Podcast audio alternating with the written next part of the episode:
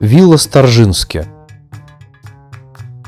В самом центре города Ницца на английской набережной расположена эта замечательная старинная вилла.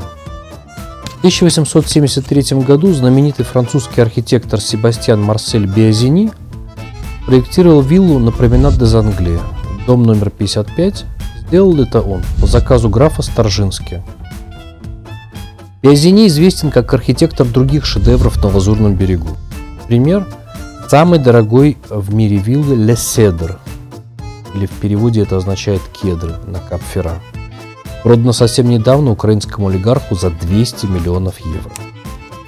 Он также спроектировал роскошный особняк Реджина в семье, который когда-то принадлежал королеве Виктории – и еще многих других творений архитектуры. Здание было двухэтажным и спроектировано в элегантном неоклассическом стиле.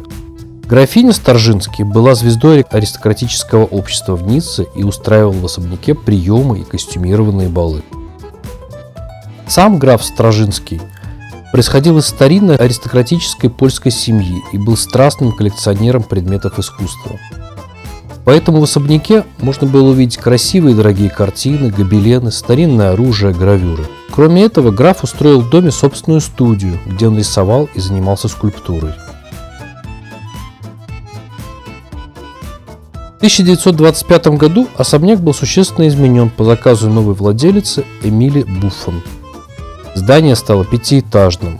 После работ по расширению особняк был разделен на апартаменты.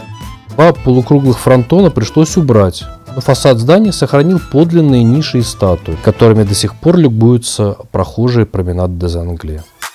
Следите за этими и другими шедеврами архитектуры, истории Франции, истории Лазурного берега на нашем канале в YouTube.